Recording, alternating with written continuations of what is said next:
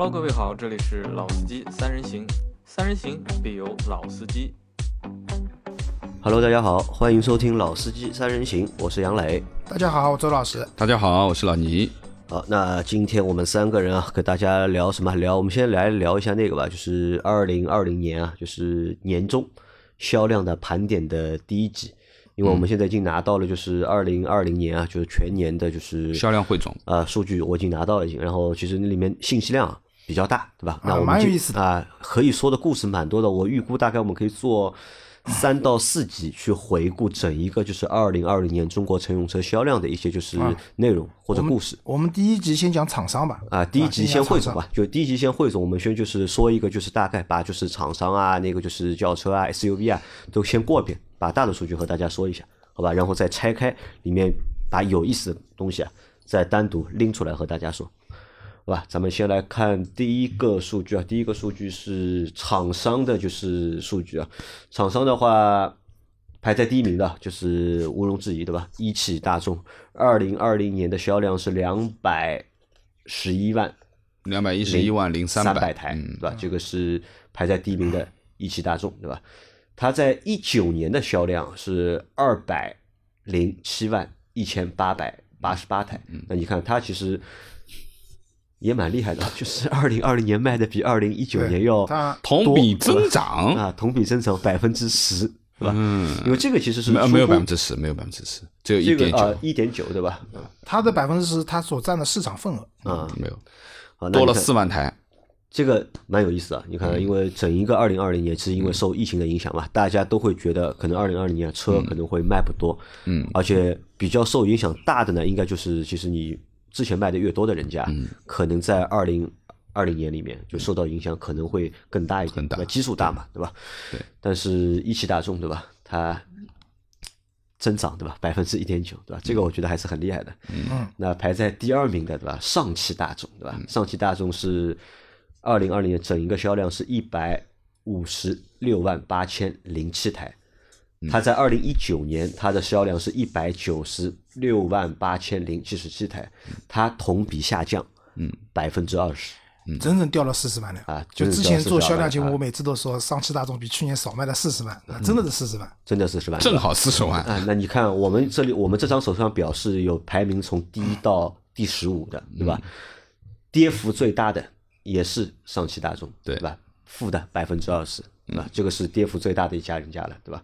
然后通用五菱跌的也蛮厉害的，但但通用五菱只有百分之十七，对吧？跌了百分之十七点二，但是上汽大众跌了百分之二十。我觉得就单这百分之二十跌掉的，我们够我们说一期节目了，可以，对吧？这我们后来说一下为什么就是大众，对吧？上汽大众，对吧？会在二零二零年的这个表现啊，对不对？会相较于就是二零一九年那么差，但是它总体来说其实还是很厉害，它还是排在了就是所有厂商的就是第二名。瘦死的骆驼比马大哎，，话不能这么说。我这个昨天晚上我就想过了，对吧？你肯定会说这句话，人家没有死好吧，对吧？人家只是现在排在第二，对吧？我只是相对它去年的这个销量其实下滑幅度而言 们，我们换句话说，应该什么呢？烂船，还有三斤铁的，啊，还有三斤那你这个比瘦死的骆驼比更更厉害啊。刻薄。更刻薄的？我其实我同意瘦死的骆驼比马大，因为现在这种腔调，对吧？他们的隐患很大的。嗯，我们这集就不讲了吧，等到回头我们单说一下，单说单聊，单单给就是他们隐患太多了。说一集啊。来，排在第三名的是上汽通用啊，上汽通用二零二零年的全年的销量是一百四十万，对吧？六千六百零六台，对吧？它是较二零二零年啊，它是下降的。嗯，二零二零年它是卖了一百四十八万一千七百二十四台啊，它同比二零一九年下降了百分之五点一，对吧？少了七万五千台，啊，少了七万五千台，对吧？那这个数据其实，这我觉得这算一个正常数据，对吧？和当下这个就是时事啊，嗯，其实是匹配的，和目前这个疫情的这个情况，今年疫情的这个情况，这个是匹配的，他们是因为里面有一个品牌拖后腿了，本来他们应该是涨的。啊。雪佛兰对吧？对的，别克和凯迪拉克其实都是涨的。都都是涨的是增长，对吧嗯那排在第四名的是我们的自主品牌啊，吉利汽车，它二零二零年全年的销量是一百二十四万七千五百二十六台，嗯，呃，较二零一九年啊，它也是下降了百分之五万台四点三，对吧？但是作为自主品牌啊，我觉得销量能过一百二十万台这个已经是一个就是很棒的一个数据了，已经，嗯对吧？好，再往下走的是第五名是东风日产啊，二零二零年全年的数据是一百二十一万一千八百九十三台，对吧？它较二零一九年下降了百分之六点三，嗯，对吧？那这个也八万台是也是下降的，对吧？嗯，因为日产我觉得可能就是靠一台车撑着嘛，啊，就是靠 轩逸，对吧？今年的就是冠军 销冠，对吧？轩逸撑着的。第六名，长安汽车，那这个也是值得表扬的一个就是厂商，长安汽车二零二零年全年销量九十四万两千一百台，对吧？它叫增长了对它百分之二十二，对对，它较二零一九年增长了百分之二十二，这个可可能是一个非常喜人的一个数据啊。他一九年才只有七十六万九千啊，就是七十七万台，现在是九十四万台，都超过了啊。这个我觉得，你看，在今年疫情的这个情况下面，它能够就是逆势，对吧？比二一二零一九年增长百分之二十二，你说你给我涨个百分之五，对吧？我觉得这个算一个就是正常的，但是你可以逆势涨百分之二十二，这个非常厉害，我觉得。那可能这个小红花啊，就要给那个就是 长安汽车，长安汽车对吧因？为它现在这里面应该是涨幅最大的一个品牌。对，涨幅最大的嘛。然后第七名的话，哦，涨幅最大还有一个可能是那个红旗，因为红旗我们因为我们是只有前十五的嘛，我们讲的是前排名前十15五位里里面啊它是涨幅最大的，因为红旗的基啊数太小量小了，了那涨百分之一百都是可能的。啊，对。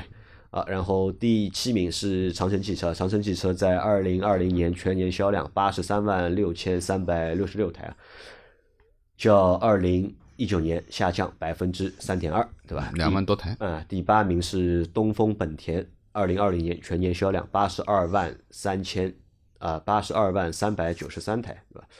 较二零一九年增长了百分之四啊，这个也是一个就是增长的一个品牌啊。第九名上汽通用五菱，二零二零年全年销量八十一万八千一百八十九台，较二零一九年下降了百分之十七点，跌幅第二大的啊，下降了百分之十七点，不是有那个五菱宏光 mini EV 的话，这个啊跌的还要幅还要还要可能要超过就是那就是个要超过上汽大众了嘛大众对因为五菱一米两个月宏光在十一月份、十二月份都是十二月份卖了三万多台嗯，它总销量啊十几万，11月卖份卖了2了几个月就卖了十几万台。对吧？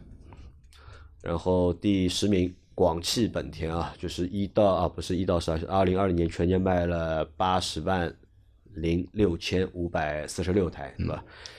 较二零一九年它是增长了百分之五点四，五点四广汽本田比东风本田对吧是涨的，对吧？一汽第十一名是一汽丰田，一汽丰田二零二零年全年卖了七十二万四千七百三十四台，也是较二零一九年增长了百分之八点七。嗯，然后第十二名广汽丰田，广汽丰田是七十六万两百六十九台，较二零一九年增长了百分之十四点二。涨幅第二高，啊，涨幅第二高的对吧？广汽丰田对吧？第十三名是北汽北京奔驰啊，呃，二零二零年全年销量六十一万四千五百三十六台，较 二零一九年增长百分之九点八，对吧？然后第十四名是华晨宝马，二零二零年全年销量六十万两千两百四十七台，较二零一九年增长百分之十一点八。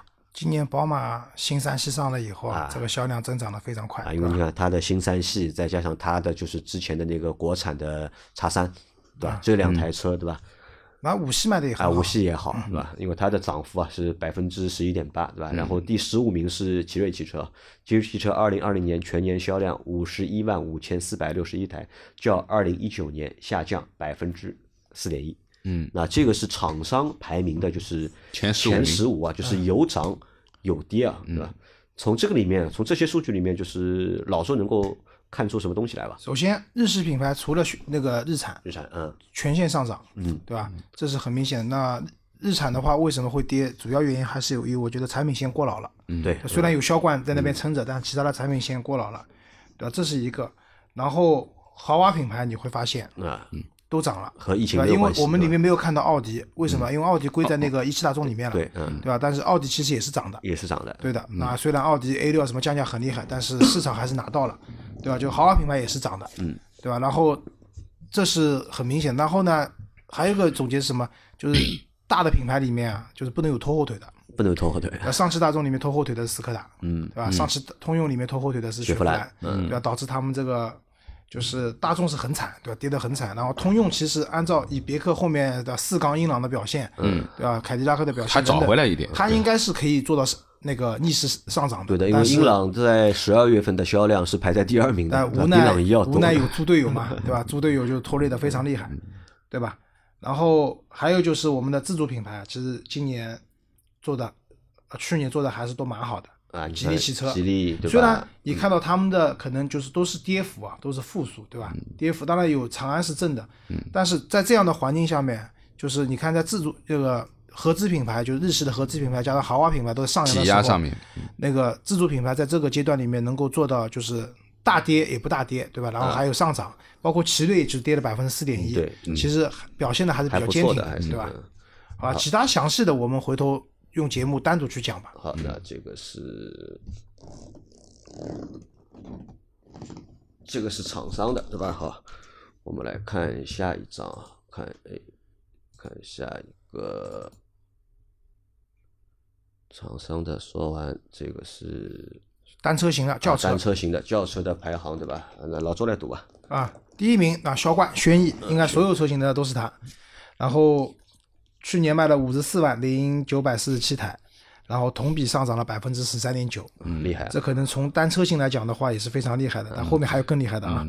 第二名那朗逸，朗逸的话之前是跟轩逸老销冠对吧就老朗逸是销冠，或者说跟轩逸之间在不同的榜单上会交替出现领先的这种情况。那去年卖了四十四万九千一百九十四台，然后同比跌了百分之八点五，八点五啊啊，，其实是一个蛮大的数据了。而且我看了一下，好像就是大众的几乎所有车型啊，都是较二零一九年啊，对的，他们这。个影响还是挺大的。然后第三名卡罗拉，然后三十五万七千一百六十五台，同比上涨了一点八一。点八啊，接下来三缸卡罗拉要来了，三对吧缸卡罗拉这个也是一件1.5蛮有意思的的事情。好，第四名啊，新宝来，为什么说一汽大众厉害啊？你看新宝来卖了三十四万四千六百八十七台，同比增长了百分之六点六六然后后面第五名还是一汽大众速腾，速腾，嗯，三十一万一千六百九十五台，它 同比也是增长的，虽然不多，百分之零点六。然后第六名英朗，就三缸英朗变四缸英朗，对吧？一下逆袭了，三十万五千零两零二台，然后同比增长的话是百分之十八点八，这是最高的了。不是最高的，后面还有还有更厉害的我们往下说，有还有最更然后第七名的话，思域对吧？东本的思域，嗯，那卖了二十四万三千三百一十二台，同比增长了百分之三点六。正常的啊，对吧？第八名是吉利的帝豪二十三万一千五百七十六台同比增长了百分之十点四。第九名雷凌，嗯，二十三万两千一百，呃，两千呃不，二十三万零二百一十台，同比增长了百分之十一点九。嗯，第十名是雅阁，二十一万五千四百七十九，但是它是负数了，就是同比是下降了百分之一点一。十一名凯美瑞，十八万五千三百一十八台，同比增长了一点四。那厉害的来了啊！第十二名奥迪 A 六，奥迪 A 六，奥迪 A 六卖的量和凯美瑞差不多啊，十八万两千零三十二台，它同比增长了百分之三十八点八我的天这个厉害啊！对？将近百分之四十的一个增幅啊，这还是一个豪华品牌里面的 C 级车 C 级车，对对吧？虽然降价再怎么降，也是三十大几万啊，的车子，落地也要也要四十了呀。，对，非常厉害啊！然后啊，第十十三名上汽大众，就是刚才杨磊讲的大众的桑塔纳，对吧？十七万九千七百九十四台，但是同比下降了百分之二十十六点六，啊，也是在这十五名里面啊，就是下降最大的一个最最大的一家，对吧？然后第十四名迈腾，迈腾十七万一千三百四十二台，同比下降了百分之一点四。那迈腾基本上保持了一个正常的一个数字了，销量嘛，对吧好，更厉害的来了啊！第十五名，长安的逸动，对吧？因为长安汽车其实它整体今年长增幅很高安涨了百分之二十二嘛，啊，增幅王，对吧？所以它这个车估计也是增幅王。那个逸动的话卖了十七万五百七十三台，它同比增幅达到了百分之四十三。啊，就是这个原来只卖了十一万九啊，对的，今年卖了十七万啊，去年前年卖了十一万嘛，对吧？对。但去年卖了十七万台，这个车型啊，总总结我觉得蛮，其实还是很反映前面的一个厂商的情况的。就是卖的好的厂商，它的虽然有些车型未必在十五的榜单里面，我们可能还没看到，但是呢，卖的好就是同比上涨的厂家，嗯，它的车型基本上也是上上涨的。像上汽大众这样跌幅很大的厂家，它的车型的跌幅也是很大的，基本上这么个情况。那你看，在整一个二零二零年的这个轿车前十五名里面，我觉得就几个人啊，我觉得是他是二零二零年的代表，对吧？轩逸是二零二零年代表，对吧？它是新销冠，对吧？因为之前几年没有它嘛，对吧？它是新销冠。这个我在年头就已经预估过。你预估啊，你们预估准确的，对吧？还有呢，一台车就是英朗，对吧？全新的英朗，其实也不是全新英朗，就是三缸英朗四缸变回三缸变回四缸是四缸的版本嘛，对吧？加了一个缸之后，对吧？马上就活过来了，对吧？增幅百分之十八点八，对吧？还有嗯呢，就是奥迪 A 六，对吧？增幅是百分之三十八点，打折的效果很明显。打折的 打折的我觉得效果。呃，打折是一回事，情，就是有的车打完折也卖不掉，也是有的，对吧？比如说卖降价十万的那么说明 S 九零，这个四个圈圈还是比较硬的。对的，品啊牌、产品，然后因为不可否认，新的 A 六还是很好看的，就不管外观内饰设计的还是很好看的，对吧？它产品力在那边，然后再加上打折幅度大了，那么另外另外一啊。个呢，就是其实从前面品整个的这个企业的，包括现在的单一车型啊，其实豪华品牌的这几台车啊，就是以 A 六为我们说的 C 级啊，你看五系也好，你看 E 级也好，其实都是今年卖的非常好的。也就是说，说实话啊。很多的这种消费上面，我们说的今年的行情不太好啊，或者怎么样啊，其实，在豪华品牌这里是一点都没显现出来，反而而且反而是豪华品牌的这个销售，我觉得那甚至于说，这个时候这些品牌相对的一些折扣，让很多原来考虑 B 级的，就摸一摸、跳一跳就够到 C 级了。所以说，我觉得这 C 级的这三台车吧，就是说对标的这个 BBA 的这三台车，其实都是有很好的表现的，在本年里面是的，啊，这也是一种，也是整个的这个消费方向啊，一个很明显的一个趋势。